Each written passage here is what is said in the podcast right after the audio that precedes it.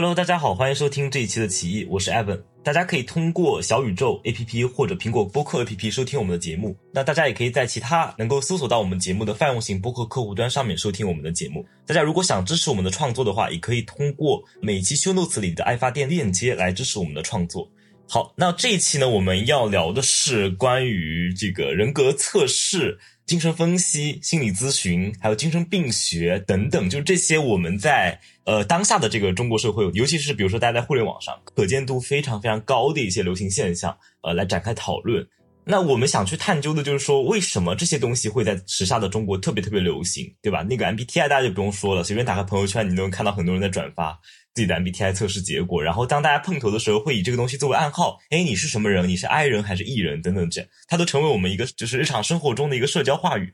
包括在我们在一些视频平台上，比如说这个 B 站啊，我们打开就很容易刷到一些类似于精神分析的视频。那可能当大家现在很多人当他碰到一些心理的问题性的状况的时候，他就很容易去搜索一些精神分析相关的理论去解释自己的问题。那么等等等等，包括心理学，其实现在很多人，我身边就有很多朋友，他会去做心理咨询啊之类的，然后价格也特别特别的昂贵。那我们今天就想要去讨论的第一个大的问题，就是为什么这些东西会特别流行？那么尤其是当大家遇到个人的困境的时候，为什么第一反应、第一时间就会去求助于这些学说呢？那么另外，我们也想进一步去讨论。如果我们不去依赖这些心理学，尤其是个体心理学的东西的话，当我们个人遇到痛苦、遇到困境的时候，我们应该求助于何种理解自己的方式和何种能够改变自己处境的实践呢？好，这是我们今天要去主要去面对的问题。那么，我们先请我们的嘉宾自我介绍一下吧。大家好，我是 Vista。我是本科、硕士都是哲学系，但是本科的时候有段时间转去了心理系，又转回来了。然后之后就做交叉领域，就包括心智哲学啊、心理学哲学，还有精神病学哲学。好，呃，大家可以听到这个 Vista 他 曾经就是应该是花了很多的这个精力和时间在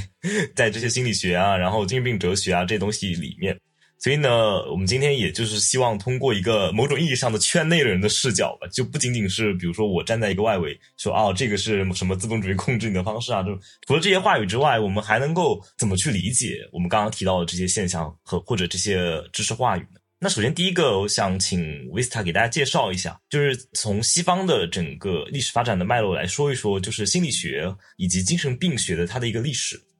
啊，好的。就首先在西方的思想史上，嗯，哲学就对人的本质提出很多问题，对吧？就是人人是怎么思想的？但是在生物学和物理学发展起来之后，就有一些人希望能通过生物学、物理学的方法来研究这些哲学提出的人的本质的问题。那心理学目前的目标就是，它是要描述、解释、预测和控制行为，这些都和。之前的这些物理学和生物学的发展有很大关联，比如说啊，十七世纪的时候，人们因为这个牛顿的自然哲学数学原理，会把可能会把人或者说思想想成一个机械论的。那当时就有霍布斯、利维坦。然后十九世纪的时候呢，达尔文出版他《物种起源》，这个时候我们又会从进化论的角度来考虑很多这个心理的问题。再加上一八七九年，冯特建立他一个第一个心理学实验室，就要通过这种生理学的实验的方式来研究人的心理。这个过程就是一种把哲学问题科学化的这么一个过程。然后说到精神病学的历史，我觉得可以让 Evan 介绍一下，它和权力有着很强的关联。呃，我先想回到就是大家都比较知道的一本书，就是福柯的那个《古典时代的疯癫史》，呃，或者说呃后来的疯癫与文明吧。然后这个疯癫史是呃疯癫与文明是一个缩写本。然后，呃，福克在里面就谈到，就是我们现在一谈到疯癫或者谈到精神病，我们总觉得就是是个很，比如说我们一谈到疯子或者说疯癫，我们觉得是很可怕的东西。就是一个人如果他是变成一个疯人，变成一个精神所谓的精神病，那他一定会比如说做出一些极端的事情啊。当我们很多社会新闻下面说看到一个，比如说有一个人他杀了人，然后被报道出来了，下面很多人就会立刻第一反应是他是不是有精神病。所以我们总是把疯癫和这种，比如说伤害他人的行为啊，一些极端的情绪啊、极端行为啊联系到一起，甚至是把这个东西恐怖化，就是一定要离这些精神病、离疯癫的人远一点。就总会有这样的一种排斥性的话语出现，但是福柯他就通过某种意义上的历史性的研究，他就发现我们对于疯癫的认知，就人们的知识话语当中，人们的整个谈论疯癫的方式当中，对于疯癫的认知，它并不是一成不变的，就并不是我们当下，比如说一谈到疯癫就是恐惧，一谈到疯癫就是它会伤害人，一谈到疯癫就是像一个污秽的东西一样要避而远之。那么其实，在中世纪的时候呢？福哥就谈到，其实呃，人们对于疯癫的方式呢，其实会像对于其他的一些传染性疾病啊，或者说呃那种方式比较相似。比如说，当时福哥谈到了对于麻风病的一个治理。那么，欧洲会设立一些麻风病院，通过隔离的方式来对付这些麻风病人，也就是设定一个空间，一个特殊的空间，一个独立于更广大的社会空间的一个特殊空间，然后把这些麻风病人关进去，然后实行一些救治。所以这里面福柯谈到一个问题，就是拯救。那么中世纪的时候会强调说，呃，我们要拯救疯癫。那么到文艺复兴的时候呢？疯癫变成了一个模棱两可的东西，一个自相矛盾的东西。就是一方面，在那时候的一些话语或者一些文艺作品当中，包括一些艺术作品当中，疯癫被描绘成了一方面，它是一种诱惑，它体现了一种就是在人类普遍理性、普通理性或者过去一些教条当中不可能的东西，然后不可思议的东西、不可思想的东西，甚至暗示着某种一种非自然的，然后令人不安，甚至会有一些恐惧的东西。但是另一方面呢？人们又会把这个疯癫做一种神秘化的处理，就是我们现在如果简单来理解的话，他是觉得疯子和天才是并存在这样一种疯癫的气质里面的，就是他既表达了一种不可能性、超越人类理性的东西，但另一方面又觉得这是一种令人恐惧的东西，一种可能会有不祥的东西出现。所以他们当时对待疯人的态度呢，是放逐他们，就是也不是把他们关起来，也不是惩罚他们，而是送走他们。因为人们总是会去害怕那些不可控的东西、不确定的东西、超越了人类普遍认知理性的东西，所以那个时候对待疯人的态度是把他们放逐到大海上。然后呢，到了古典时代，他就有了十七世纪啊。福柯就谈到十七世纪的时候呢，产生了一个大禁闭的时代。在巴黎，他举个例子，在巴黎，每一百个人当中就有一个人会被关起来。那那个时候的禁闭呢？他当然会以就是我们刚刚谈到的，比如说认为你是疯人的理由把你关起来，但是其实那个时候更多的是他会去关一些福柯称之为叫游手好闲之人，比如说浪子啊、游民啊，包括我们讲的疯人、精神病人，就这些人都包括在要被抓起来关进这个禁闭所的这个人的范围之内，所以他的比例就高达每在巴黎的街上每一百个人里面就有一个人会被带走关到这些禁闭所。实际上，如果大家对呃工业史有一些关注的话，会发现其实那个世纪资本主义在西方开始有萌芽、有发展起来。其实，其实那个时候是，就是说，当有些人在比如说在土地这个这个资本化的过程当中，他比如失去了土地啊，或者说他从农村游荡到城市啊，然后他还没有被安置到一个社会秩序之内啊，等等，这些人就成为了社会的不稳定因素。所以呢。在整个社会治理体系的逻辑下，不稳定因素总是会招致不安的嘛？因为大家会，统治者会担心这些不稳定的，在社会中没有位置、无法被安置的人，不能成为劳动力的人，他们会影响到社会的稳定。其实我们在当下也能够看到很多这样的例子，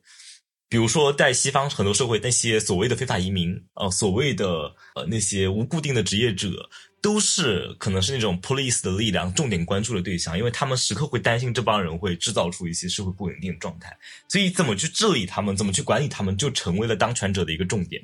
所以禁闭所就在那个时代的背景下面诞生了。那么最著名的就是当时的叫巴黎总医院的一个地方，一六五六年成立的巴建筑起来的巴黎总医院的地方，它是当时一个最大的一个禁闭所之一。呃，那么这样的一种禁闭所，我们刚刚讲到，它就是制止这种游手好闲。并且他还给他附加了一层道德意味，就是在当时的一些话语里面，游手好闲被视作和造反一样的罪名，就是你游手好闲等于是造反，所以他并且认为这种懒惰，所谓的懒惰，这种游手好闲是一切罪恶的祸根，并且是对上帝统治的一种反叛。所以我们可以看到，福克在谈论规训权利的时候，包括他晚年在《性经验史》里面，他特别谈到一个词，就叫忏悔。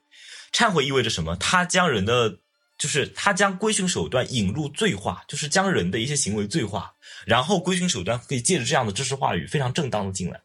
就是你的一些行动被贴上了罪的标签，被贴上了就是邪恶，然后灾祸的来源等等。那这样的话，这个规训权利以及对你的这个管制，它就能够名正言顺的借着这个道德化的知识话语进来对你采取措施。那么福贵发现，在这些禁闭所之内呢，这些人呢也会被强迫劳动。所以这里面不过就谈到这种所谓的劳动的强制，或者将劳动道德化。因为刚刚我们说游手好闲的人被视为是不劳动的人嘛，呃，然后他们是有罪的，他们是一切祸根，他们视作为造反等等。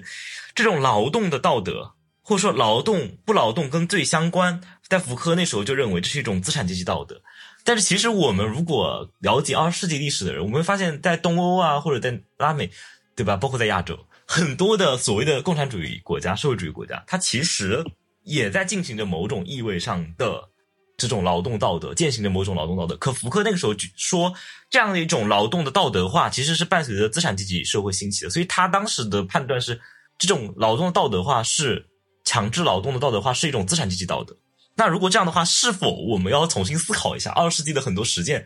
它是否是真正意义上的共产主义实践呢？啊，那么福柯就说，呃，还有一个特点就是，我们刚刚讲这个禁闭所，它不光关精神所谓的精神有问题的人，它还关一些游民啊，一些到处乱窜的这种浪子。但是福柯说的是，这个就是在这个禁闭所之内，对待疯子和对待其他被关着的人的，还是有细微的区别的。比如说，其他被关着的这些人，就是要把他们关在里面，然后你自己忏悔，对吧？然后你接受劳动改造什么什么的。但是疯子还有一个额外项目，就是他要被展示、被参观，还要求表演。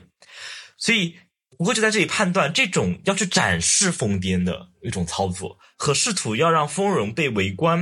然后被评判这样一种操作，其实呢是当时的一个那个古典时代，那个资本主义道德理性开始建立的时代。一个后来韦伯称之为理性化的那个逻辑逐渐建立的那个时代，启蒙理性逐渐建立那个时代，它需要通过界定非理性、界定不正常，也就是确认出一个他者不是我的东西，来反过来确立自己的权威。所以，当他去展示这些他们认为不理性、疯癫的那些人的时候，让他们去表演、被围观、被评判、被展示的时候，他们实际上是通过这样一种对于疯癫的展示来确立到底什么是理性。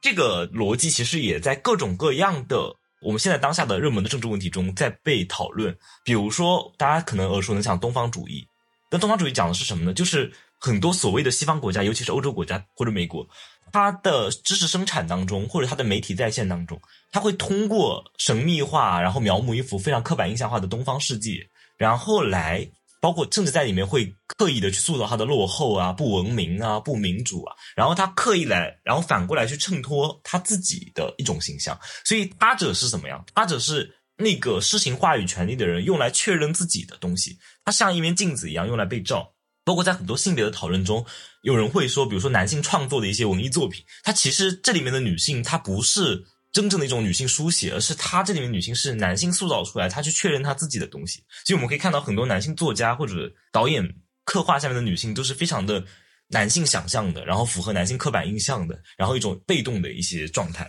所以这样的逻辑呢？它不仅用于当时界定于疯癫与理性之间的这个对立，同时也在现在，比如说在性别问题当中，在种族问题当中，它同样在被使用着去确立某一方的权利。呃，那么福柯谈到，在十八、十九世纪之交的呢，这个精神病院作为一种医学化与和工业化，呃，药学工业化的一个合并的一个产物就诞生了，就专门的一种以医学话语作为知识支撑，以药物工业作为一个治疗。的这个 source 的这样一种支撑的一种精神病院专门化的医疗机构就诞生了。那么在这样的精神病院里面，当然它医学话语，包括所谓的治疗，它是一套一套方法和体系。但另外，福克也谈到，这里面也有强烈的一种道德意味，就是他发觉当时的一些史料里面，在这些精神病院里面，护士啊、医生啊，他充当的不仅是一个所谓的代理科学话语的一些治疗者、矫正者的这个角色，另一方面，他们也是一种道德的一个衡量者。所以，在这个医院当中，他重点是要让病人意识到我错了，要让病人意识到我在这里是接受治疗，我要恢复理性。我的目的是我走出这里的时候，我要恢复所谓的理性。所以这里面也有一种道德忏悔，就是因为我没有理性，我被送到了这里。然后在这个过程中，我要配合医生、配合护士去所谓的治疗，最后的目的是我要恢复理性，我要纠正我的错误。所以这里面福克就谈到这种医学话语或者这种。所谓的建制化的这种医疗机构的出现，就包括这机构里的特定的一些安排，它都是为了使这个病人认识到自己处于一个所谓的审判世界当中，他必须要让病人懂得自己在受到监视、审判和谴责，并且要意识到自己的这种越轨的，曾经因为越轨的行为被送进来，那些越轨的行为和整套话语下面对他们的惩罚之间的关系。也就让他们意识到，你这样要受到代价的，你会被惩罚的。所以在这个过程中，你要忏悔，你要改造自己，然后你要成为一个理性的人，然后再走出这里。所以，科学或者说科学话语，只是在这个过程当中的一种手段，一种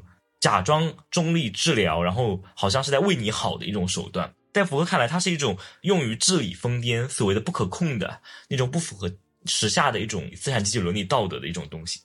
当然，我们也可以知道，如果大家了解福柯的话，他会特别强调就是这种权力如何借助于知识发挥它的效力。那同样的，知识也需要通过权力机构、特定的 institution，就比如说精神病院这些东西，然后才能够得以展开和实践。然后大概我在这一块就是跟大家讲这部分的内容，然后 Vista 可以讲讲你的想法。首先，我先补充一下，就是对福柯这部作品的反观啊，就是不，福柯这部作品出版于一九六一年，当时是全世界的这个左翼运动时期嘛，呃，法国的六八年五月风暴就要来临了，所以他这本著作应该是被他这个是他的博士论文吧，如果没记错的话，对对，应该被放置在这整个的这个左翼的思潮里面。同时，在美国就发生了民权运动，包括同性恋运动，所以当时的这种反抗权威、反抗权力的这种。思想要求福柯去写出这么一部作品来。嗯，不过后来，包括大家如果看这个《封建文明》中译版，最后的那个尾声，那个译者有说说，曾经有人采访福柯说：“你这里面的史料都是真的吗？真的有愚人船吗？”福柯支支吾吾。嗯，确实，福柯有这个编造自己史料的这么一个传言。不过，我们可以再重新看待福柯这部作品吧，就是他用一个什么样的视角去看待这个精神病学史。但是，福柯这部作品可以被放在一个更大的。社会潮流当中去看待，然后我们之后就会讲到一九六零年代同性恋运动对整个精神病学这门学科的撼动，呃，逼迫他们修改了 DSM，这个我之后就会讲到。嗯，然后接下来的话，我想讲一下，刚才福柯讲的是古典时代，就是十六至十八世纪的疯癫，那他的书就停在了二十世纪。他说啊，二十世纪给疯癫套上项圈，把它归为自然现象，系于这个世界的真理。那是向疯人显示了居高临下的博爱，那这个就是他这个书的出版的这部分的结尾吧。然后就接下来接着这个去讲后来的精神病学发展什么。然后我想这个里面就说到一下精神分析。嗯，精神分析的话，如果我们从性别这个切面去切入的话，费代里奇那个英美性工作的起源与发展是一篇 非常精彩的文章。那他讲到当时弗洛伊德。面对的一个问题就是他为什么呃大家都知道他很多病人是那种啊中产阶级的太太，然后来找他聊天化疗，但是为什么会出现这种现象？嗯，对，就是中产阶级的家庭危机，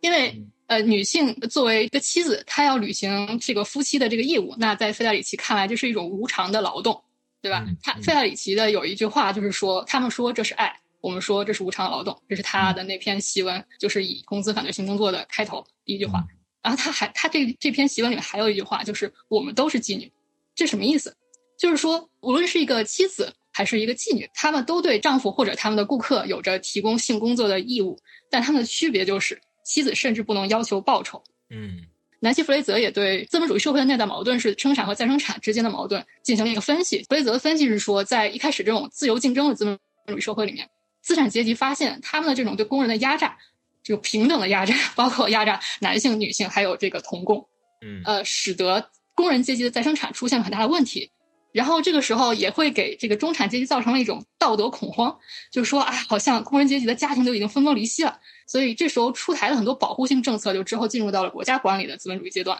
就是要把这些工人阶级女性通过一些保护性政策，就是说你可以少干活，以这种方式把他们赶回家庭。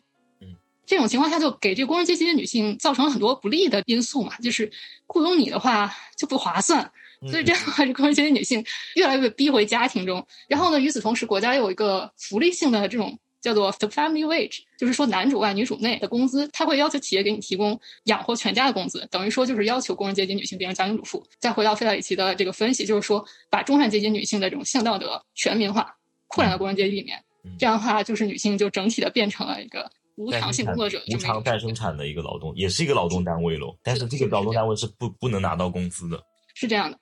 呃，然后费尔奇就继续的去阐释这个女性性冷淡这个病是怎么回事。这其实就是女性在拒绝这种性工作，她们会用各种借口来逃避这种强制的又无偿的劳动。而且其中有一些女性还变成那种啊贞洁烈女，就是她们会利用贞洁这一套话语体系来去逃避她们性工作。嗯，然后呢？这时候，精神分析登场了。精神分析就要治疗这种拒绝。他给女性开出的药方就是说，让你快乐的劳动。所以说，弗洛伊德就是提出了他的这个理论。我们看到他会去强调女性的性欲啊，要女性去解放她的性欲，然后性幻想啊，等等等等。嗯嗯嗯。但是呢，精神分析在他登场的时候，就是作为一种精神病学出现的。而精神病学是做什么用的？是治疗。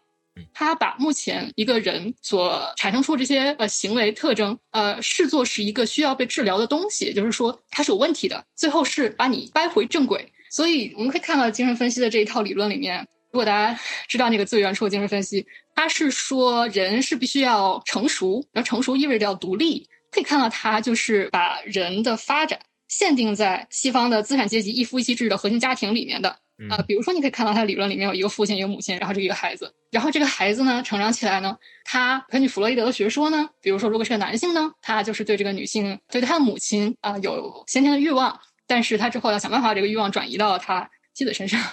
中间有这个阉割恐惧在。父亲告诉他说，你不可以对你的母亲有欲望，所以他没有办法，他就只好与女母亲分离，分离之后他就成了一个成年人。那弗洛伊德说，女性呢，怎么回事呢？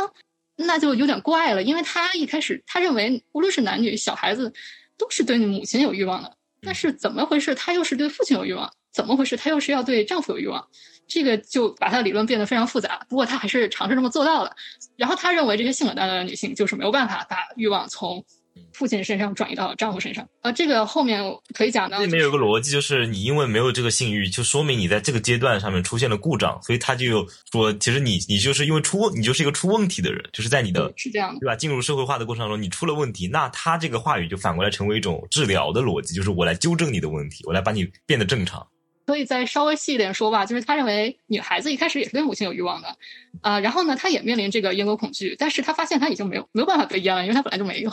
就是他的那个他本来要发育成男人，但他没有办法发育成一个男人，因为他是性他的性器官的问题，嗯，所以他就这么着从母亲又转向了父亲，然后之后呢，他是应该从父亲转向他的丈夫，但是有人转向不了之后就变成性冷淡。大概是这么一个意思。这个的话，就是大家可以去看那个露丝·伊利格瑞的那本书，叫《他者女人的窥镜》。他这本书分前后两部分，前一部分就是一个非常详细的，把弗洛伊德是如何把他对男孩的这种观察和体验，直接就套用到女性身上，以致得出了一个七里拐弯的一个女性精神发展的这么一个过程的理论的。他批判了弗洛伊德的叫做“女孩只是一个小男孩”。对，我我补充一句话，就是这里面还有一个特别明显的，就是他以男孩的视角去发展这套理论，就是因为他把女性，因为我们我们就现在现代人都知道，男性女性都有各自的生殖器官，但是在弗洛伊德的这个理论里面，他把女性没有 phallus 这件事情视作为一种缺失，所以那就意味着就是他其实并不承认女性的生殖器官和男性具有同等的地位，而女性因为没有 phallus，所以他认为这是一种缺失。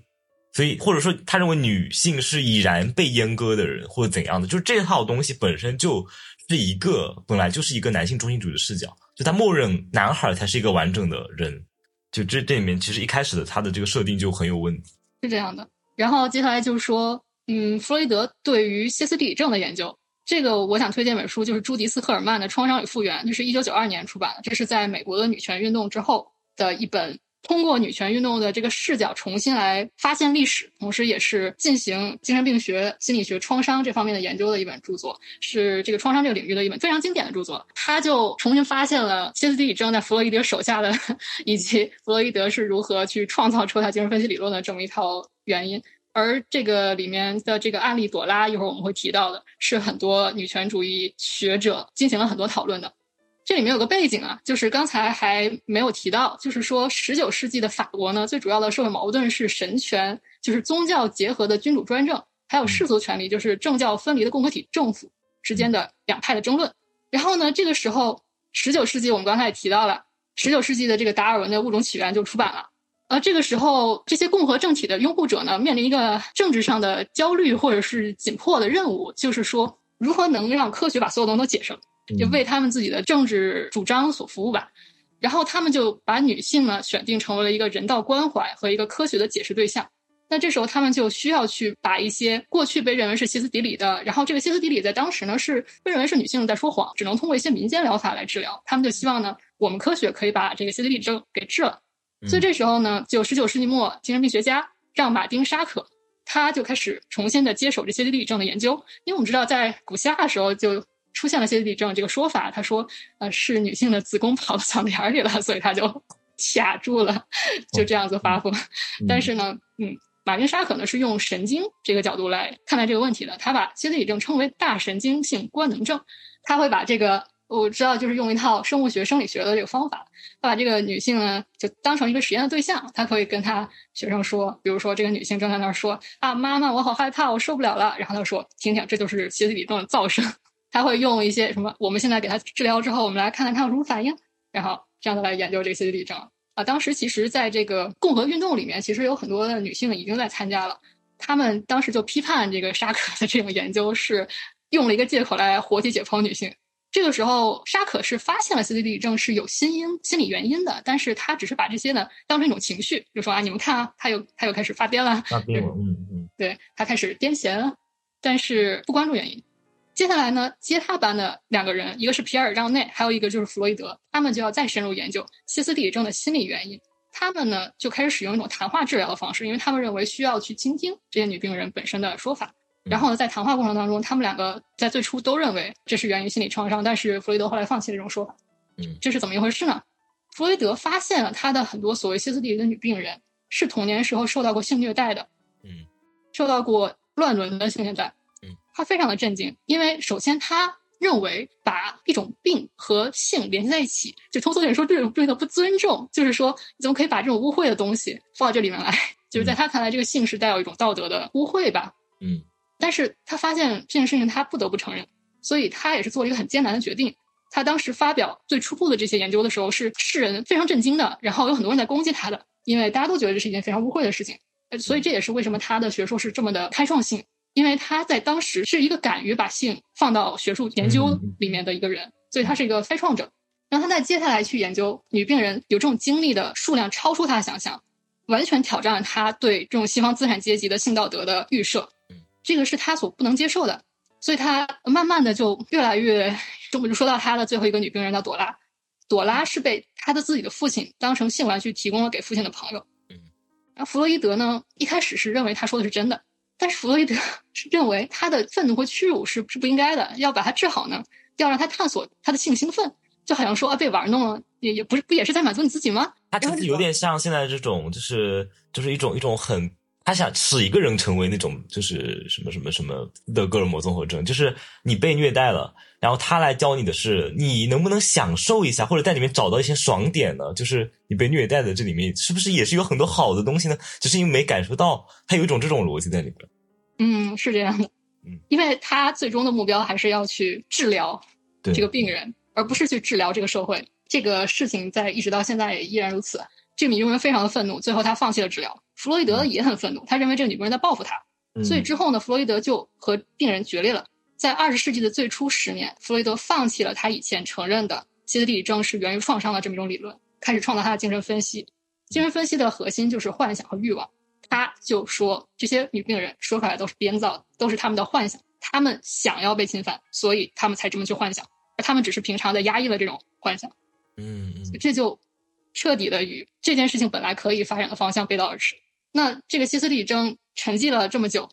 精神分析流行了这么久，是什么时候再把这一段历史出土呢？在美国的越战期间，有很多的士兵去要求政府的赔偿，他们希望有一种方式能够去承认他们受到的创伤。这个时候，精神病学界、医学界就帮他们把这个创伤后应激综合征作为一种他们可以去要求赔偿、证明他们有创伤的，类似于这样法律法医证据这样的一种东西。然后再接下来的，在女权运动里面，这些女性的医学工作者。开始探究家庭暴力的问题，开始探究性虐待、性暴力的问题。他们在重新看到歇斯底里症的时候，他们发现原来是有这样的一段历史。嗯，他们也是通过把这些女病人受到过的伤害去给他病化，就是把它赋予了一个创伤后应激综合症的名字，来证明了他们实际上受到过这些对待，而而要求这些正义。嗯，呃，这个可能也是我们后面需要谈到的，就是说一个病它的原因和它的解决方式很有可能是不在个体身上，而是在社会身上。而这个病最后是应该去服务于正义，就是我们不应该只要求治疗，我们还要求正义。最近有本书叫《创伤帝国》，里面讲的也是这件事情，是这个目前我们需要去怎么说斗争，或者说去发展的方向。嗯，但其实这里我呃我补充一点，将如果说有，我们也能看到，其实很多的社会话语，包括其实刚刚 Vista 讲到这些医学话语本身，然后一波又一波的兴起。它也是一种社会话语，就是当一些公共话语，不管是它背后是有何种权利来支持吧，可能可能是国家权利，可能是资本的权利，可能是呃某种男性共同体幻想出来的权利，whatever。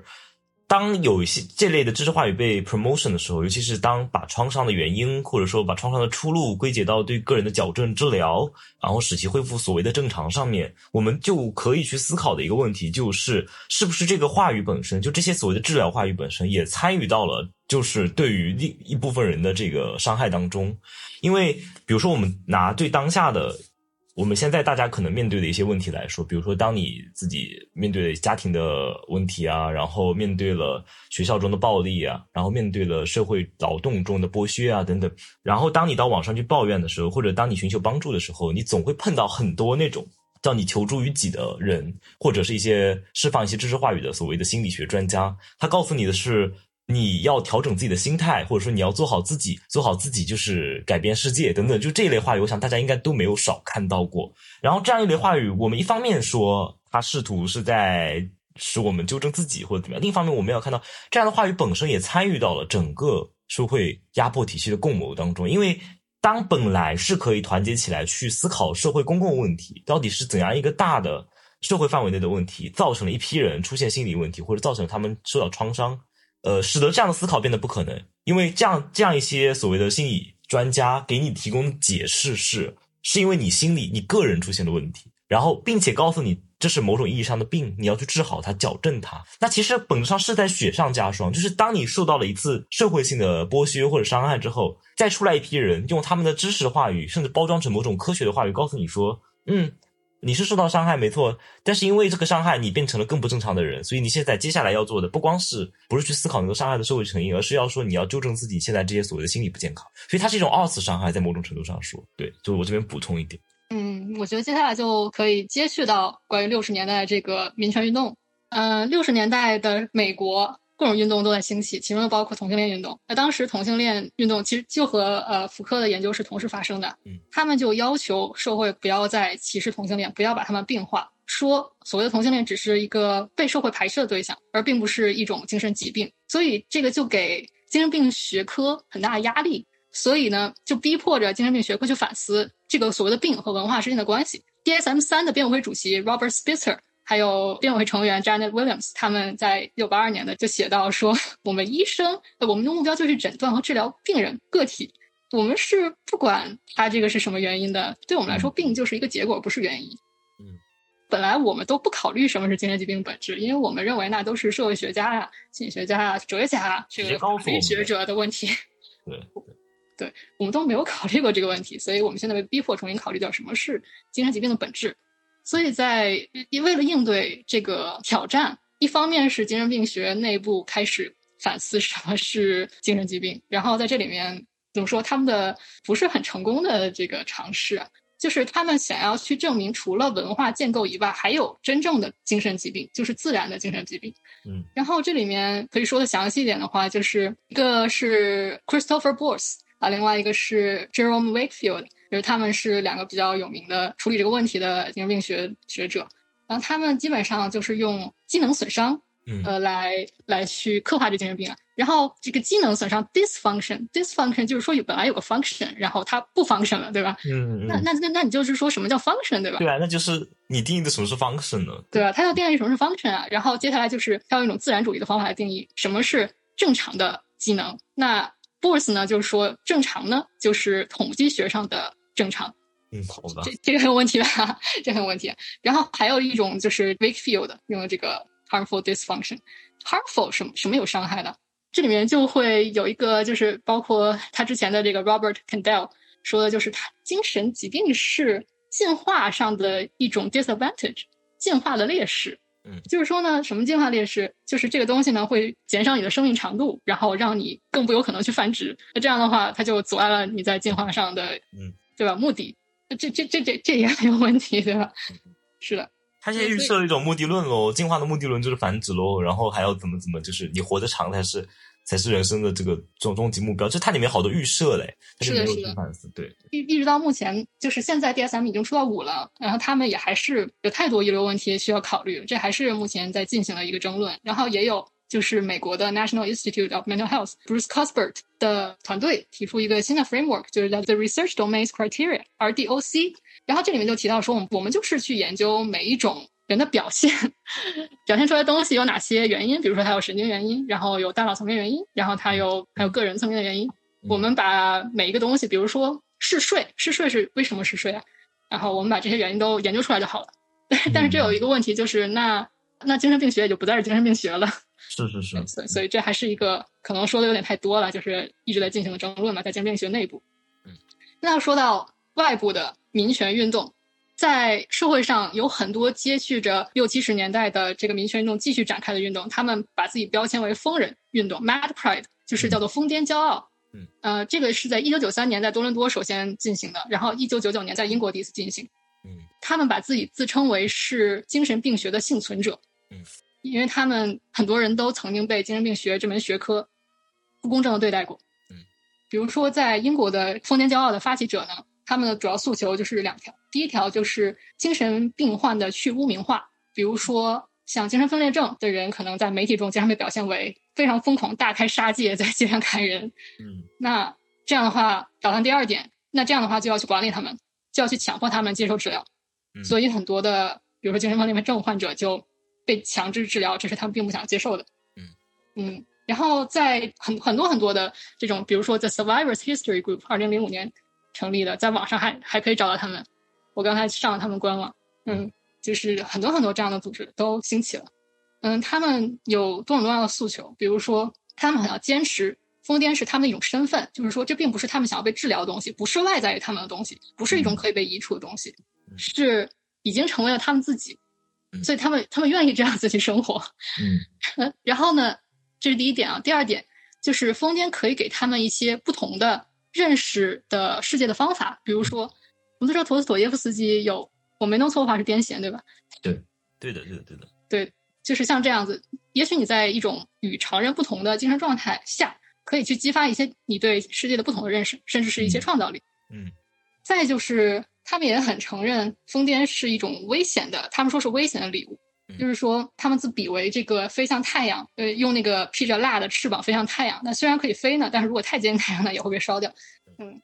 然后对于这整一个的疯癫疯人运动呢，确实在社会上起到了很大的效果。比如说，在英国就是发起这个疯癫骄傲的这几位，我看了他们的一个专访，他们说现在 疯癫好像已经真的变成了 不是不是什么大问题的问题了，就真的已经被去污名化了，反而好像大家每个人都觉得自己有点病，嗯，但是有病也没有关系。但是这个已经走向另外一面，就是那些真正需要帮助的人是否还得到承认？因为很多人还是需要得到诊断，然后这可能是这个运动的接下来的一个发展。基本上就是精神病患者希望能够把希望外界能够把他们看成是需要被帮助的人，而不是比如说要被强制收容被和矫强制。收容的人，对对就是需要把这个视角给转换。这里我想提一下，之前在国内互联网上有一个 UP 主叫塔塔拉，嗯嗯，引起了一些争论。呃，我之前是不知道这个 UP 主，但是他的关于他争论被推到我首页上了。他应该是在哈佛医学中心吧，他做了一个量表，然后他觉得通过在这个做量表过程当中，他觉得自己好像是有 ADHD，就是嗯多动症，这 通俗的说，嗯，因为他小时候就非常的不乖，然后他有注意力不集中的这种现象，嗯。嗯，所以他就忽然意识到，这个有可能不是他不好，而是因为因为一种他控制不了的因素，嗯。所以他一开始我听说那个标题叫“你不需要诊断证明，你需要原谅自己”，嗯嗯后来啊怪成了呃，后来改成了不乖的孩子请原谅自己，然后这个造成了很多 HAD 患者的 愤怒。就是在国内，我看到有一个人写了一篇文章，大概意思就是说，我们不是要原谅自己，我们就是要诊断证明。其实对于他俩来说，在他那个环境，就是这确实就是疯癫骄傲这一系列的运动的成果，因为他告诉你说这些东西不是你错，然后你可以把它拥抱为自己的身份。嗯呃，但是但是这个运动本身也确实就有这样的问题，就是它走向了一种去病化也，也有点去严重化了，把它把它变得有点轻飘飘的。就是说，美国现在就是这样一个环境，所以在他的那个语境里里面，这好像是一个比较正常的发言，但是在国内很多比较严重的患者就识别出来这其中的问题，所以我 我想我想替他说两句，替双方说两句吧。就是国内这些患者提出的也是一也是一个确实是应该引起重视的问题。就比如说，他们作为 ADHD 所谓的患者吧，他们肯定会面对很多实际生活中的一些不便吧，就是因为这样的，比如说多动症啊或者什么的，呃，是他们在很多社社会交往场合，或者说在自己的工作学习当中会出现一些问题，所以他们因此就像 Vista 刚刚讲的，需要一些帮助。甚至可能有些时候是要药学上的帮助。就跟很多，就跟我之前虽然我一直在谈反对性个体心理学之类的，但是我从来都不反对。比如说，当你真的就是躯体化到很严重，就是身体很不舒服，或者说当你无法控制自己要自杀的欲望的时候，其实这种药物干预，或者说这种紧急干预，作为心理学的紧急干预或者精神病学的紧急干预，是真的可以，真的是救命的。就有些时候是对，所以可能。呃，如果一味的纯粹泛化说疯癫只是一种身份，疯癫只是我的一种表现的方式，如果纯粹完全变成这样的话，那有些人他真真正到比如说身体的不可控的时候，当他的一些所谓的呃心理的原因造成他的这个身体出现状况的时候，他要上哪去寻得帮助？如果将这个整个医学的建制全部抹除的话，所以其实我们要另一面也需要需要注意到，其实可能有些人。我们同样可以换个词说，加引号，疯癫也是一种处境了。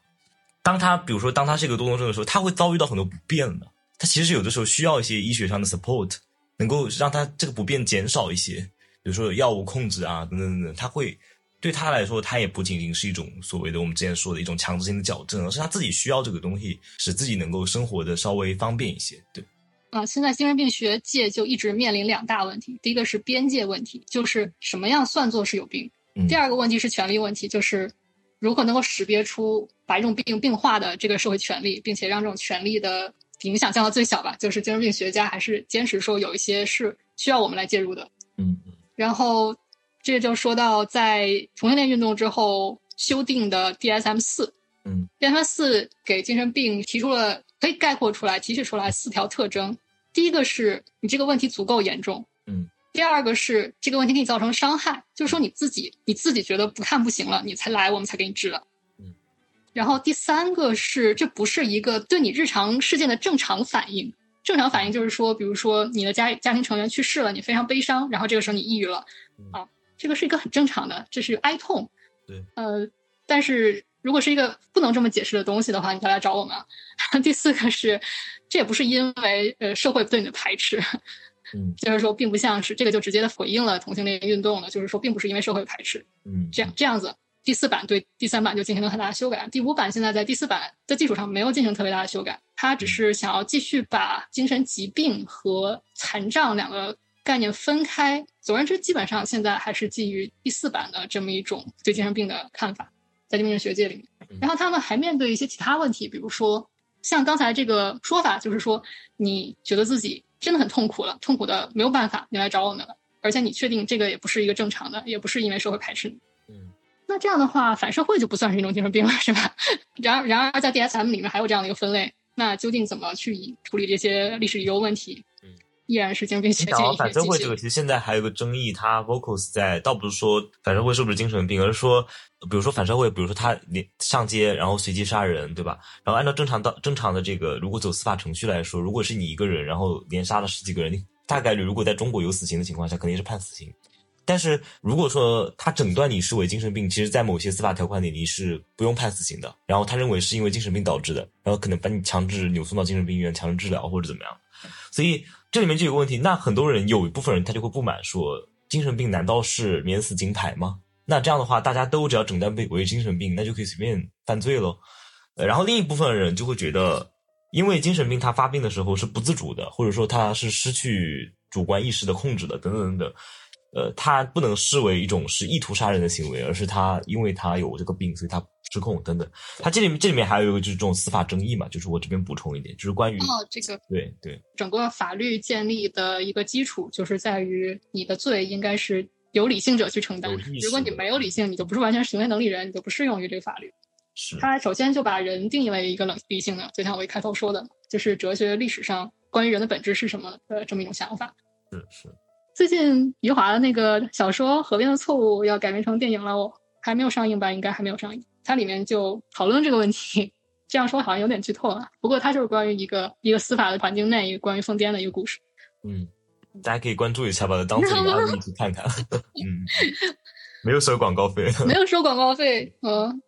好，下面一个话题呢，呃，我想请这个 Vista 给大家介绍一下。精神病学在中国的一个历史和它实际在治疗中的一个实践的一个发展脉络，然后这样的呃，其实尤其是在过去，呃，这东西在我们的媒体上面，我们也见的比较少。然后可能大家更多的对它的了解是当下，比如说大家有一些心理咨询的需求啊，或者有一些治疗的需求啊，接触到了我们当下的这些医学实践。那过去它有没有在中国有一条自己的脉络呢？然后这一块可以请 Vita 给大家介绍一下。是这样的，这个刚才在我提到的那个塔塔拉和国内的一些患者中的这种争论，就可以看到这种明显的尖锐的话语的不能沟通，因为我们处在非常不同的两种处境当中。我想说，国内这些患者。的这些诉求是符合我们中国语境的，是可以怎么说？是可以被解释的，是正当的，是有一些自己的理由的。这个的话，可以通过凯博文，就是一个医学人类学家，嗯，的一本书，叫《苦痛和疾病的社会根源：现在中国的抑郁、神经衰弱和病痛》这本书里面可以看到一些中国的这种精神病学的发展脉络。嗯，整精神病学在中国的是一八九七年中国建立的第一家精神病医院。嗯，然后那个时候。有很多国外的专家就来呃我们国家来帮助这些建立这些精神精神病的这个学科，嗯，但是呢，在一九五零年代，由于引入了苏俄神经医学，然后对精神分析进行驱逐，然后整个的这个精神病学就像生物学发展，然后这个时候凯伯文研究的对象就是神经衰弱这么一个病，神经衰弱这个病在医在西方是一个 比较过时的一种病名，它一八六九年有一个叫比尔德的学者开创的。嗯，神经衰弱这个想法，就是我们再重新回到，就是一八六九年，十九世纪，这个时候是，呃，生物学、生理学大发展的时间。那他就想要把精神病这个东西完全的去生理学化。他说呢，是因为人的神经非常的脆弱，然后由于外界压力太大呢，这个神经就像那个就像那个电路一样，它就它就没有办法去承受这么大电流了，然后它就衰弱了。嗯，这个其实是他们研究的这个病人有很多就是那种中产阶级女性。其实这些中产阶级女性受到很多会规训啊，然后她们就会有很多容易精神萎靡啊，然后头痛啊这样子这种这种症状。那在西方的话呢，嗯，他们就认为这是一种资产阶级的文明病，就是说这是我们我们这种文明的生活方式啊，给我们的中产阶级造成太大的压力，资产阶级造成太大的压力，所以导致的。然后他们就觉得呢，不文明的地方是不可能有的，基本上不会有。他们说，比如说中国人就会有的，他们觉得中国人不文明。然后在中国的话呢？建国之后的中国呢，认为同样也认为神经衰弱是种资产阶级病。那这样的话，社会主义国家人就不会得这个病了。所以，为什么我们会有我们会有神经衰弱呢？大跃进期间，国家就这边插播一句话，就讲到这个资产阶级病。就当时福柯当时是一开始是加入那个法国共产党的，然后后来他退党，原因就是有其中有一个原因，就是因为当时的法共他宣称那个同性恋是一种资产阶级恶习，然后他就很生气，对。我觉得插一句，对，嗯，我我想说啊，就是说精神衰弱是一种资产阶级病，这个是有道理的一种社会批判，就是说他这种这种说法把这个病就和社会联系在一起了，对吧？就是他承认是这样一种社会文化环境造成了这么一种事情。对，虽然他其实他也不一定是一个病，就是比如说，如果是自然阶级少女被这种规训的束缚的很严重，然后造成一种这种精神低落，这种没有干劲的话，这个其实它也不一定是一种病。但是在西方的医生就要就像一个。凯博文化说，就像一个维多利亚道德警察一样，给你规定一天的时间表，你什么时候去散步啊，然后怎么怎么样，就是对你的生活加以更严重的控制。这个，这个我们刚才已经讨论过了，就是说如何把一个 由于社会问题造成了个人问题的人给他治好，让他重新投入到社会生活当中。嗯，但是在中国的话呢，既然这是资产阶级病，那我们就不会得。那为什么会有这样的病人？在嗯大跃进期间，开展了精神健康第一个五年计划，把神经衰弱列为头号敌人。曾经有这么段历史，然后呢，医生们也很质疑，说神经衰弱这个治疗真的有效果吗？嗯，但是面对一个什么样的现实，就是如果你给他下一个诊断的话，病人可以不用劳动，所以 这个对病人的短期政治呃是有效的，而且很多时候这病人的身体是对当时的劳动强度，这是他们的一个真实反应，虽然不一定是由神经衰弱这种说法来造成的，就他们身体确实出了问题。如果你给他下一个诊断的话，他就可以去休息。哦，在这种情况下，就是你。不可能去不劳动。那如果你有一个病，然后休息的话，这是一个很好的一个借口。是这样。不过，不过，不过要澄清，就是那些病人确实是身上有这些症状，不舒服。就嗯嗯。对，后来随着这种病越来越多呢，可能会被认为是旷工等等等。但是它是有这么一种作用。神经衰弱这个名字被继续的使用着。人们为什么会使用它？就是说，如果一个病它是我身体上的疾病的话。那就没有道德对错的问题，也没有社会污名化的问题。呃，就像之前一样，我可以用这个病去请假，这个是一个非常直接的调节人和社会安排之间的一个关系。嗯所以说，当我看到现在咱们中国的朋友们、病友们非常是愿意去精神科接受治疗，其实哦，它其实会有一种东西，就是大家其实，当然他们肯定自己有不舒服，但是他其实愿意进去，他不仅仅说我对这套话语有多认同，而是其实这个话话语某种意义上能够为他们提供一息喘息的机会了。就他借着这这个知识本身，当然自己肯定也会有不舒服，但是他通过这一套医学话语的命名，然后能够非常让别人呢也能够接受你能够喘息一下这样一个东西。对，就我在现实生活中就听到过这样的对话：一个母亲因为她的女儿抑郁了，然后她非常的崩溃，她觉得就大灾大难了。然后呢，另外一个母亲就安慰她，大概意思就是说，抑郁呢只是精神的感冒，是吧？这个话大家也许能也许都听过。呃，比如说在在美国的话，可能会说大脑是一块肌肉，这个肌肉也会生病的，可能就会用这种方式来避免很多的问题。第一个是这个孩子确实需要休息，第二个是希望你不要因此去污名化他。嗯通过这样一种把精神病完全生理化的这么一种方式，来给病人争取一些空间。嗯而且他其实这个我们都知道，这所谓抑郁了，很多时候都是社会原因。嗯嗯，但是我们有没有办法去以某种方式让我们的这种情绪被社会认可？那很多人就使用了这个病的这种方式。嗯，但是就像我们之前说的，因为这个和西方的好像正好是相反的一个趋势，就是我们好像非常想要回到西方的十九世纪的那种说法，嗯嗯那种神经衰弱的这样一种说法。而这个呢，西方已经他们是要一直摆脱的东西，那些说对对，这个是西方人想要摆脱的东西，是这这是很很很多很多的语境差异。然后我最近有读到一篇文章，就是我大概扫了一眼，我现在找不到了，好像里面有提到说，现在 TikTok 成为了青少年接触精神科知识的一个平台，然后他们在上面学了一些什么病的症状是什么之后，他们也会开始表现出那个上面的症状。凯伯恩好像这本书里也有提到，我不是很确定，但是我我觉得这种这种是有可能存在的。我还听到一种说法叫那个大二医学生综合症啊，就是你学了什么之后，你觉得觉得自己有那个病，但是嗯这这不应该被说成是什么嗯中二病，说成是一种疑病症。这这其实背后有很深的原因，就是你确实感觉到你的生活出问题了，嗯你感觉到你你很难受，你很痛苦，所以你会去寻找这样的语言来帮你把它表达出来，你去寻找这些的所谓的借口，让你能够去休息。嗯，对，所以这个可以在这个很有意思哎，就是呃，菲特刚刚讲到中国和西方那个完全的一个语境，甚至有些相反的那个状态，其实也可以让大家，大家可以借由这个现象本身去稍微思考一下。呃，就是西方人一直在摆脱，试图慢慢慢的、慢慢的越来越摆脱掉的那套话语，为什么在当下的中国，大家反倒会显得特别需要它？对，所以这个我觉得大家可以去想一想，往深里面想一想。我觉得 MBTI 其实就虽然它不是精神病方面，但是也有这样的因素。然后我们接下来就可以聊一聊 MBTI 了。MBTI 对，是的，是的。啊、好 m b t i 嗯怎么我们就直接进入了？直接进入了，就已经很自然的过渡过来了，不用再 Q 了。对，我不知道这个应该正着说还是反着说了，因为我们刚才已经说到 MBTI 对人对我们使用它的人是有一些意义作用，所以我们才会去用它。不过它也有一个漫长历史，所以我觉得我出现在这个播客上面也是希望能给大家提醒一些它的起源、它的危险。嗯，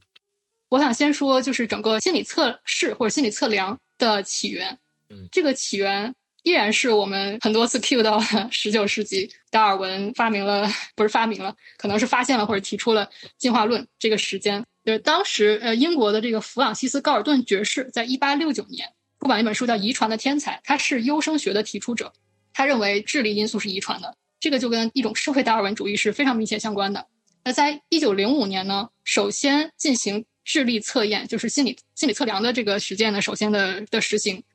是法国的比奈。他呢，他想要解决的问题是，他希望能够减少老师的主观评价，用一种科学的方式把这些智力发展迟缓的儿童和所谓正常儿童给区分开来。然后二十世纪初呢，美国因为有大量的移民进入，所以美国人也需要去测量移民儿童，把他们分到不同的学校里面。所以心理测量这个东西就在美国铺展开了。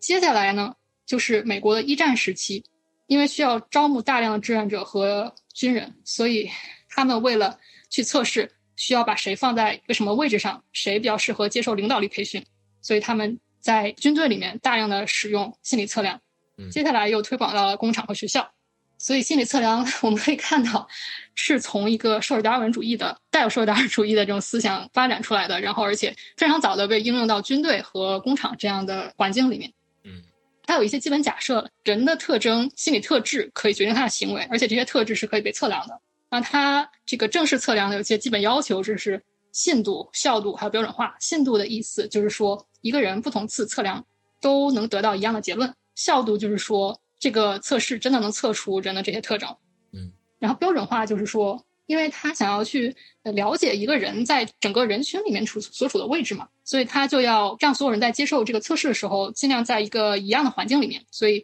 就像我们现在看到的标准化考试，你是坐在一个考场里面，嗯，然后用着一样的问卷，用着一样的答题卡，这么一套东西就整个出来了。我们现在所有的考试就是标准化智力测试，嗯。我们可以很明显的看出来，在我们升学过程当中，所有的这些考试目的就是为了区分我们所谓智力，对吧？然后把我们分到不同的学校。从它的历史上，它一开始就是为了这个目的而被设计出来。嗯，那在这个实践当中就有很多的问题。第一个就是种族主义，在美国推行对移民儿童的智力的测验的时候，他们就发现那些呃移民过来有色人种果然智力很，对吧？智力很不好啊，就是印证了他们这种。遗传学、社会达尔文主义的这种想法，但其实这原因是，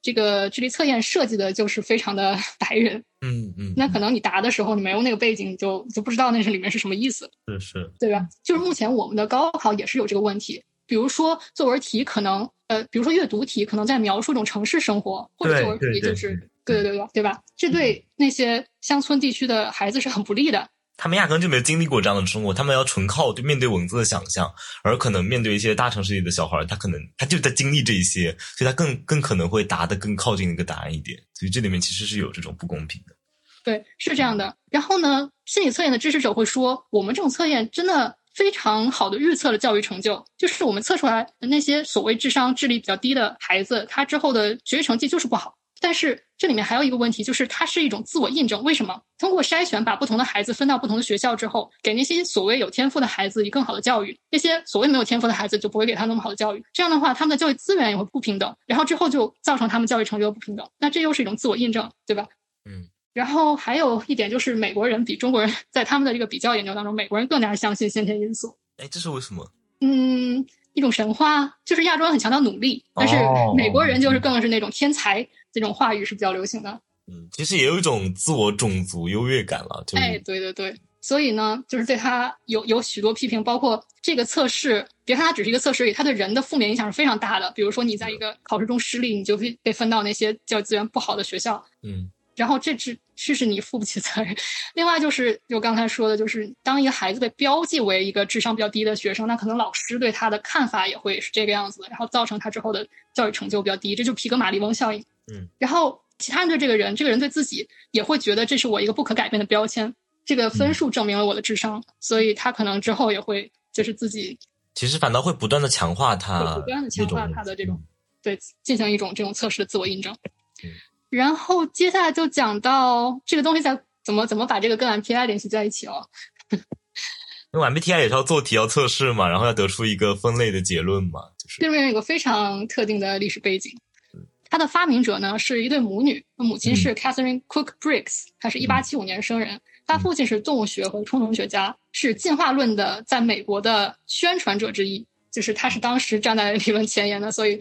Briggs 从小就听到这个进化论、达尔文主义的那套。但他母亲是一个基督徒，他母亲对这个东西不是很感兴趣，所以他从小就生活这种比较矛盾的这个环境里面。她呢是非常早就上大学，然后毕业了之后就成为一个家庭主妇。她丈夫是，据说啊，她当时是在班里的第一名啊，班里有差不多一百个男生，只有只有九个女生好像。然后她是班里同学第一名，然后那她和第二名结婚，第二名就是她的丈夫是一个物理学家。嗯，所以他呢有这么多聪明才智，然后他 在家里面就开始想办法发挥自己聪明才智了。他一八九七年生了他的女儿，嗯，他就想如何能够去好好的培养这个教育这个女儿。他有一个想法，就是。他作为一个基督徒，他想把女儿培养成一个就是能够实现自己天职的人。他对这个天职的看法就是专业化，这是他的一个基本想法。他认为一个成熟的人就应该有足够专业的能力。嗯，啊，还有一个背景就是，这是一九零零年代了，她一九一八九七年生下女儿，就很快就进入二十世纪。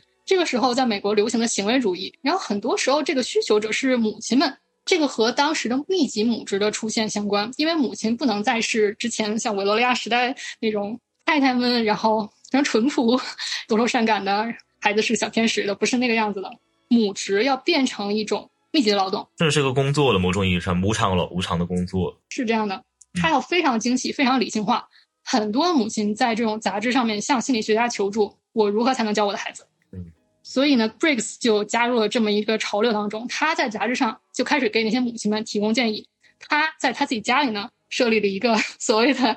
育儿实验室，他就用他的女儿来做这些实验。他一开始是很不喜欢他父亲那一套的，但是他发现没没有别办法，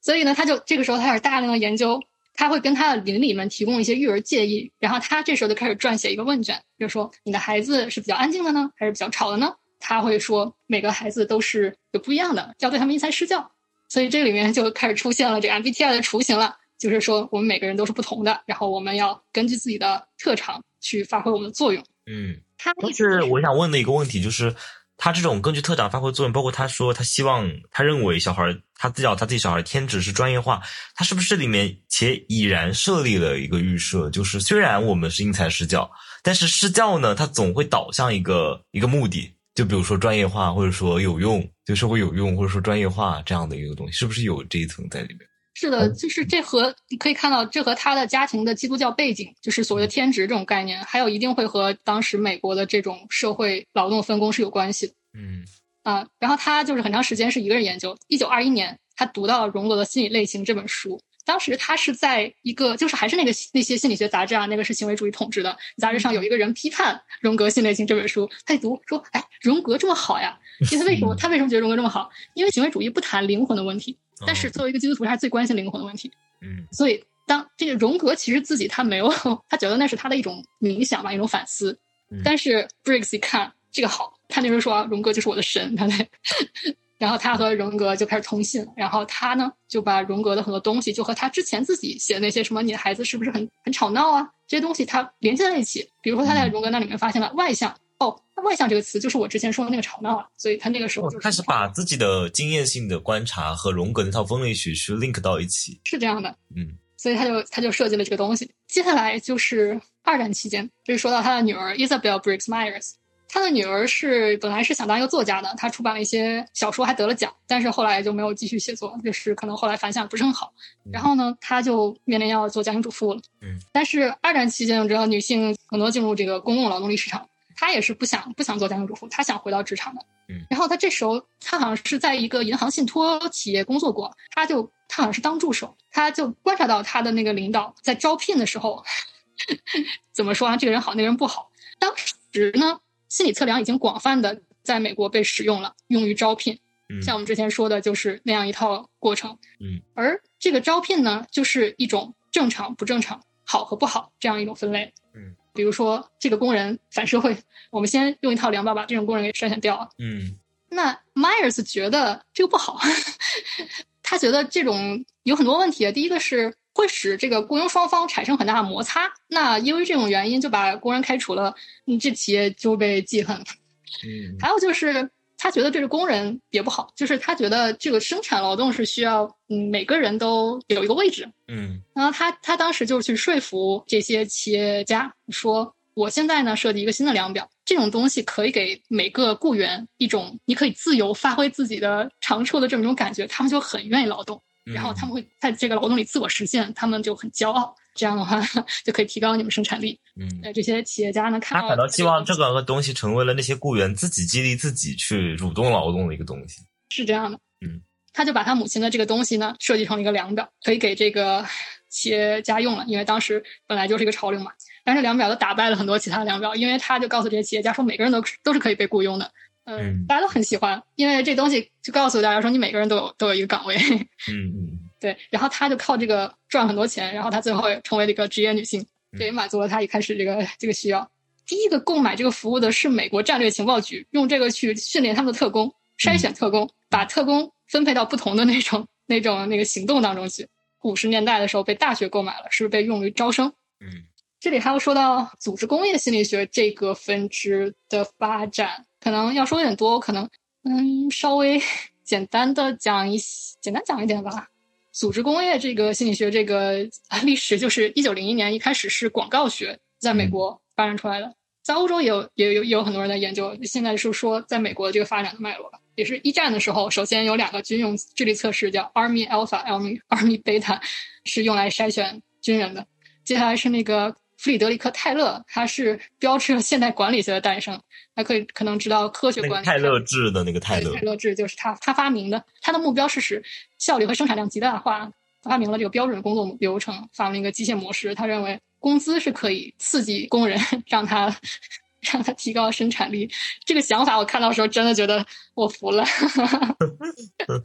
因为他不觉得工资是你应得的，他觉得工资是一个奖励，然后这个目标还是为了让你提高自己生产力。是是是这样的。然后接下来在大大萧条的时间是智障，所以这个时候心理学家也发现了资本主义社会的问题了，但是他们不是通过斗争的形式，他们想办法想办法用改善工作条件的形式把这个矛盾给弥合掉。所以这个时候就是。一九二七年到一九三二年是哈佛大学的埃尔顿梅奥在霍桑工厂中进行的霍桑实验。大家可能知道霍桑效应，也是他的同行对他的这个实验当中解读出来的。霍桑效应啥意思呢？就是说你观察一个对象的时候，你的观察居然会对这个对象造成影响。造成影响，嗯。哎，你也知道啊，嗯，这怎么回事啊？那些工人看到了心理学家来了，哇，有人来看我们，有人关心我们的工作条件了，嗯，太神奇了。但是心理学家是为了让你们好好干活的。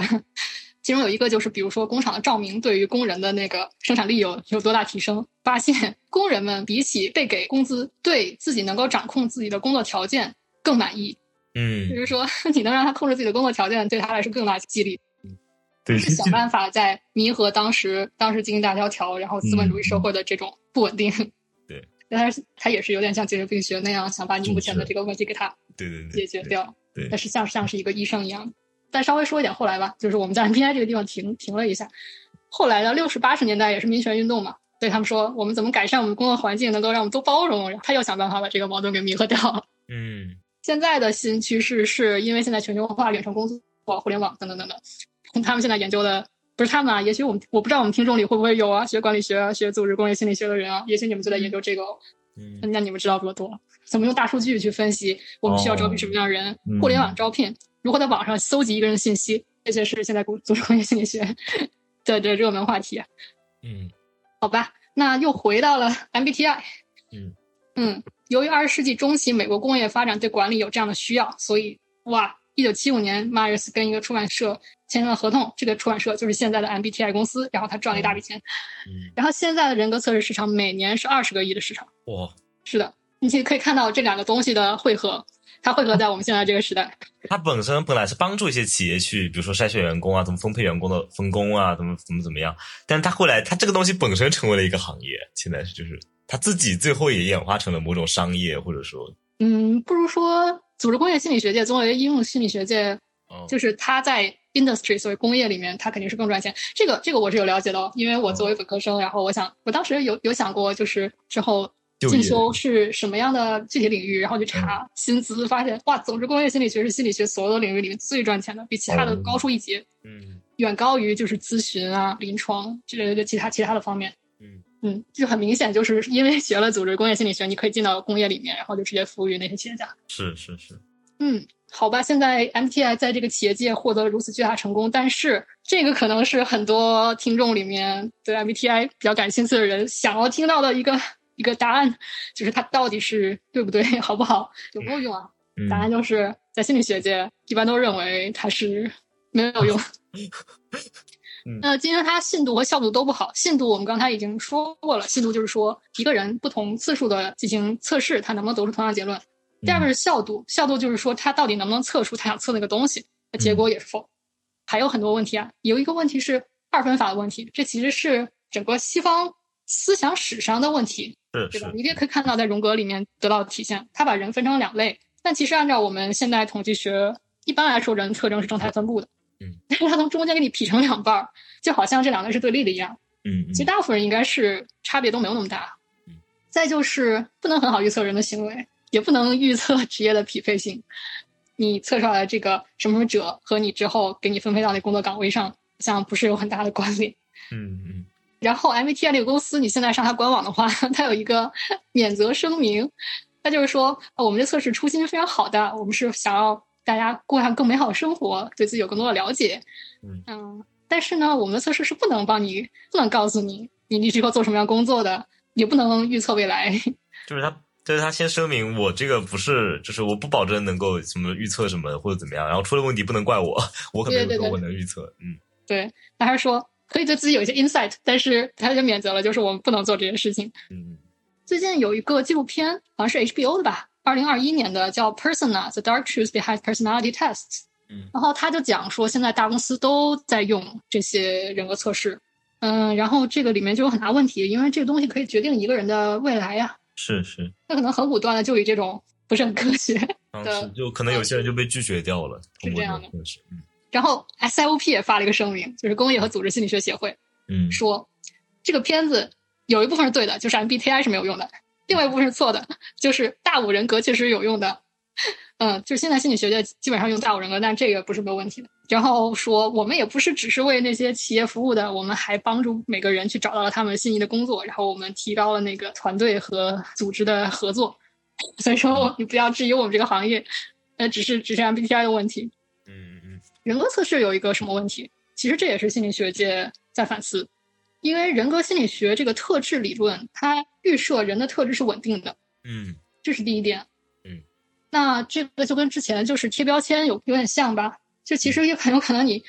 你可以改变，但是你被贴了一个标签之后，你就尤其是当你自己的生存的环境啊、生存条件啊，包括周围交往的人啊改变之后，其实我们很多时候心理状态，包括我们的一些性格表现，也都会随之改变。更多是吗，这是第一个问题。第二个问题是人格心理学本身的研究欲带来问题，就是人格心理学它是一门什么学科？它是研究人的行为为什么会不同的一个学科。人的行为不同可能有两方面的因素，第一个是环境因素，另外一个是个人因素嗯。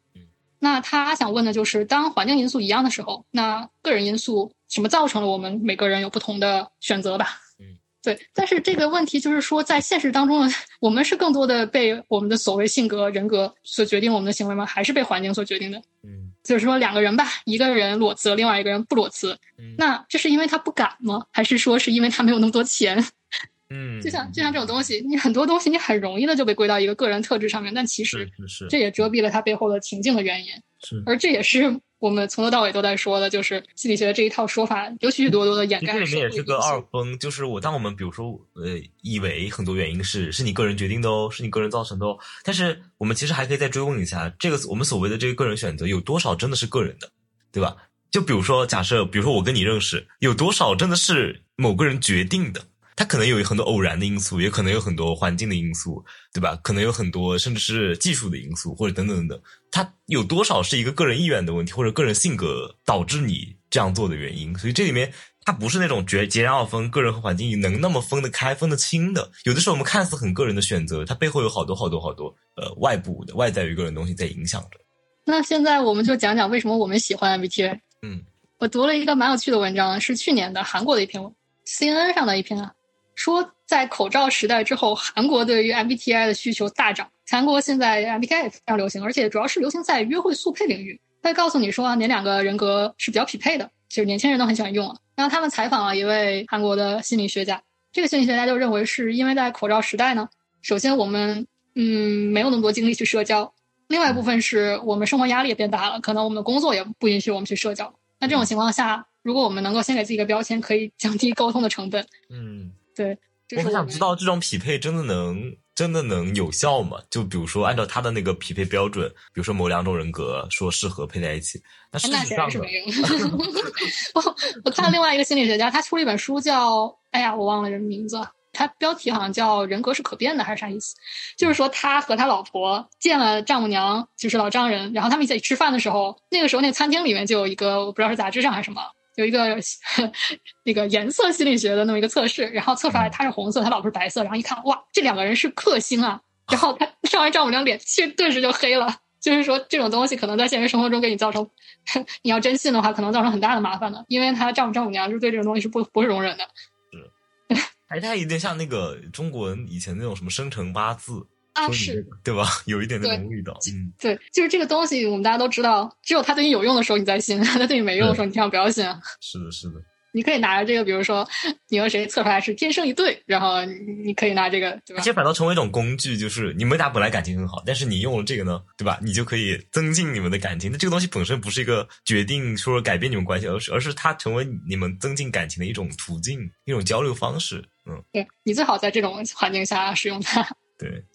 在中国的话，我观察到是，我之前看了一个 UP 主的一个视频，他把所有的 I 人都约出来唱卡拉 OK，不知道你有没有看过？然后呢？结果是什么呢？场景是什么样的？哎呦，可有意思了！就是这些 I 人进到卡拉 OK 里面，就 都在那坐着，然后说话，沉默，对，对 对对对，很有意思的。然后他又他在他粉丝里面约了很多的艺人，他说这回是艺人专场。然后进来之后，所有人都在加那个加微信。对你发现很多人现在很喜欢给自己标签，我是爱人还是艺人？我觉得爱人对自己自我标签的需求比较强烈。为什么？因为在社会上，爱人。经常被认为是就是内向，经常被认为是一个不好的东西。嗯，对，在中国环境下，我觉得还好，但是在美国，这个是非常的严重的问题，就是外向人就被认为是比内向人要好的。是，那他的他的教育也把你往这方面去培养。那如果你是一个 nerd 的话，你在学校里的这种社交会受到很大的歧视的。嗯，但是这些爱人呢，在这个 MBTI 里面可以看到，就是我们只是不同，没有高下。嗯，所以。我觉得 MBTI 就是给这个内向人一种赋权的，呃，它是一个平等排列的，对，是的，是的，这种平等的赋权。那就虽然我们看到它的起源是说，你每个人都在企业里头有一个自己的位置，嗯嗯，但是我们想到最开始的，就为什么这个母亲，一个母亲会发明 MBTI？她是为了能够去好好的照顾她自己的每个孩子。她说她自己的女儿就是那个第二个发明者，嗯，就是一个内向的女孩，嗯，她是有一种关照在里面，嗯。嗯，然后还有一点我的观察，我觉得女生好像参与这个 MBTI 比较多，包括之前的星座啊，然后血型啊，还有紫微斗数等等这些玄学，至少在我身边都是很多女生在实践，而且这些女生都是很很受教育的。嗯，就比如说是个程序员啊，然后她们很喜欢这些东西。嗯，我在想这个为什么只是我个人的观察。嗯嗯，就跟女性有什么关系？我觉得这里面也是。跟她的起源有很大关系，因为你看，她发明就是一个家庭主妇进行了自己的 学术研究，嗯，然后她是一种比较有创造性的一种研究，她经常去观察自己身边的人啊，给他们分类，嗯，对于女性来说，目前在尤其是比如说像程序员啊，然后比如说这种嗯工业界的或者是理工科的这些女生，可能嗯这这些领域都是比较排斥女性的，对吧？嗯，这个发明者他也是就是生物学还有物理学的这个家庭环境。嗯这个环境可能会让他觉得很窒息，可能让他觉得无法满足他的需求。像这个发明者，他的需求就是要育儿，但是这个育儿，包括在整个的科学史上，都一直是一个不被关注的话题。所以，一方面是他不能给女性提供一些具体的指导，另外一方面是女性会希望能够不是让一种权威来指导自己，而是能够自己去发明一些有一套语言咯，对自己发明一套语言。所以我感觉。对女性来说，像这种所谓的玄学，是她们发挥创造力，并且去保持自己生活中一些直接经验的一个场所。我经常看到一些 女性博主，然后在她微博上就随手记啊，今天我发现了什么废人又怎么怎么样啊，然后就每天都有这个新的就是 insight。虽然从现代科学的角度来说，这个有点不够科学，但是我觉得就像我们目前对于整个西方。科学的批判，它贬低了很多社区获得知识，贬低了很多民间的知识，尤其是和女性相关的，再包括之前被认为是由女性所拥有的接生学等等这些，我们都在反思西方的科学的这些趋势。我觉得 目前女性对这个所谓的所谓玄学，就是 MBTI 的这种投入，其实也能放到这个大背景下来进行一个关照吧。嗯，好，然后。我们讲到这里呢，大家应该对 MBTI 一些就是除了我们现在在呃大家都在用的这套话语之外呢，它的一些背景啊，它的一些发生啊，它的一些起源啊，有了更多的了解。那其实听到这里，可能很多人会有一些疑问了，就是我们说，呃，要稍微警惕一下这个精神病学，它可能在控制你啊，然后要稍微警惕一下这个心理学，它可能在嗯矫正你啊，或者。这个 MBTI 它呃，可能有的时候也是为了让你更好的参与劳动之类的。呃，那实际上，那很多人就要问，比如说，当我面对这个心理问题，所谓的痛苦啊，就这种很直观的感受的时候，尤其是一些负面的感受的时候，那我们应该就除了这些心理学的话语之外，那我们应该怎么理解自己的所谓的苦痛呢？那我们怎么把自己的个人经验，嗯，一方面能够理解解释它，另一方面能够去试着去解决它，而不仅仅是去矫正它？就不知道 Vista 对这个这个问题有什么想法？我觉得这个在咱们刚才讨论创伤那部分就已经涉及到了，就是说这个病对我们来说是一种工具，是我们争取权利的工具。通过把一些病给它命名，使得我们有一种语言、一种科学的背书，能够让我们去证明一些东西对我们造成的损害。嗯嗯。但是这种创伤，就是有的时候也是会被污名化的，说，嗯，祥林嫂总是在说自己的是是是是是是。但是，因为我们现在只接受这种科学的权威的语言，所以就通过这种科学权威语言去把我们的经历给暴露出来。但是，这不是这件事情的终点。就像《创伤帝国》那本书写到的，受害者所要并不是同情或者怜悯，所要的是正义。嗯。所以，身体上的痛苦、精神上的痛苦确实是存在的，但是它不能局限在一个个人个例上面。就像 Me Too 这个运动也是，它并不是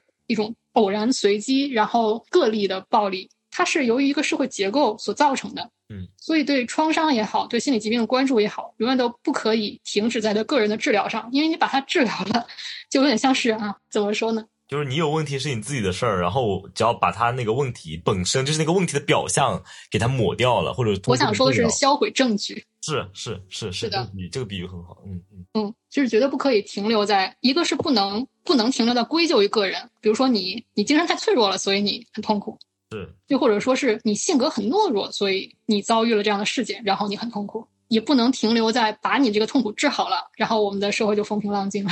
然后他就会，如果是这种逻辑，他就会不断的去寻找各种各样的方式，然后去抹平人们的痛苦，就像你说的，不断的销毁各种各样的表征、症状、证据，但是却就是掐断了那种去反思，借由就是一个个个人的苦痛到底是什么东西造成了这个，这个被反思的机会就没有了。是这样的。然后在国内一篇文章，我读到，我读了好几遍，我觉得非常的好，是 GQ 的一篇特稿，叫《不确定的环境心理咨询有用吗》。他采访了中国现在很多一线非常有名的心理咨询师，让这些咨询师都有一个共识，就是读一下吧，他们说法。嗯，崔庆龙说，这个社会需要的是更多的优秀的社会学家，更多优秀的架构设计师，他们可以从结构层面去优化，也许只是一个参数的调整，就能把很多微观的东西解决掉，甚至都不会产生出来。心理学面对的问题已经是最末端了。然后是张春说，一个人在火车上遭了罪，有人在持续的折磨他。你可以教他怎么躲闪，怎么提高武艺，但归根结底是因为他在这列火车上。我们要指出来，这里有一列暴力火车，你不小心上了这列车。嗯，这些一线的心理咨询师都开始反思，目前心理咨询行业是否再成为社会的共谋，以及心理咨询行业我们接下来要怎么样发展？我觉得这个是非常非常好的洞察。嗯嗯嗯嗯。我接着你的话说，就是我我的观点是，就是我想再引用一一下之前女权运动经常会要说的一个一句话，就是 personal is political。就是刚刚那个 Visa 谈到 Me Too，就 Me Too 它有一个非常，就是我指的是更大的一个公共政治价值，是把个人受到的这种性骚扰的经历或者性侵害的经历，然后放到公共空间里去谈论，尽管这个谈论的过程肯定对那个。鼓起勇气去谈论这件事的那个受害人，可能还会有很大的这个伤害性。但是，当更多的人把这个东西 push 到公共领域去公开讨论的时候，其实我们也在过去的历史和经验当中发现了，发现了就是性的暴力，它不仅仅是针对个人的事情，它背后有一个庞大的一个性别秩序结构，然后里面有各种各样的权力关系。所以说。当我们发现这种性侵害或者说性暴力，它不仅仅是单独针对某个人的一个行为的时候，它背后的动因不仅仅是因为我要对你怎么样，当然这是一部分。但是我的意思是，它背后有个更大的一个普遍性的结构，所以才才会导致，就是说，当一个人出来的时候，会更多的人跟进，然后有些，尤其是一些男性，他们才会突然知觉到，原来就是女性遭受性暴力是如此的普遍。所以，呃，我觉得密度就是一个很好的例子，包括比如说家暴这件事情。很就是，甚至现在很多司法实践，比如说很多时候你被家暴，然后你报警，然后警察的第一反应是调和家庭矛盾，就是他们用这种话说这是家务事，不应该抓到派出所去谈，比如说在家里面就给你调解或者怎么样。但其实这个事情很简单，首先它是暴力，它才是在家庭空间中发生的暴力。但是你必须首先承认它是一个无差别的暴力。那这样一种就是，比如说家暴这个事情，比如放到公共空间里谈论，包括把它去个人化去谈论它。然后去要求司法给到他一个公正，这个过程也是一个，就是我刚刚讲的那个 personal is political，就这个事情并不是一个单个的针对一个个人的暴力，当然它是针对某个个人的实在的暴力，但是它背后有个更宏大的一个权力结构，然后有更多的人在共享着这个暴力结构，很多人在这个结构下面不止一个人在遭受着伤害，所以就是可能可能大家过度依赖心理学，尤其是个体的心理学，它会有一种呃风险吧，就是隐忧吧，就是把很多问题引向你自己，然后把很多问题的答案说我改变一下自己，或者说我去矫正一下自己，或者我怎么去治愈一下自己。然后，但是非常有可能的是，当你这个创伤还没有恢复的时候，接踵而来第二次，由于刚刚像菲萨说的一个暴力型的火车，它接下来对你造成的第二次创伤，马上又会接踵而来。所以，对，这就是我我我想要对这个问题所谈补充的一点东西。对，嗯，不知道 Vista 还有什么要补充的吗？嗯，我没有什么要补充的。好那我们今天谈这节目，也不是说要大家说，就是说啊，大家不要去碰这些。包包括刚刚他其实通过讲历史也告诉大家，其实这个话语资源也是我们能够去主动去使用的。包括他谈论到性别和一个打开一个。超越于男性主主宰的那些话语空间之外的一个领域等等，这些这这些都是积极的面向。呃，但是呃，我们这期另外一个就是一个意图吧，某种意义上就是希望大家呃在使用这些话语，或者是在可能有些时候也在经历一些医疗实践的时候，自己呃也可以去考虑更多的东西，就是除了说去讲我消除症状啊，然后我要矫正自己啊，对吧？我们是否还能考虑到它其他更多的维度？然后，而不仅仅是说一切都是我自己的责任，归罪于我自己。呃，那我们这期节目就差不多到这里。那大家如果有什么对这节目我们讨论话题的想法，也可以在评论区留言，然后我们可以进行互动和交流。那这期节目就到这里，我们下期再见，拜拜，拜拜。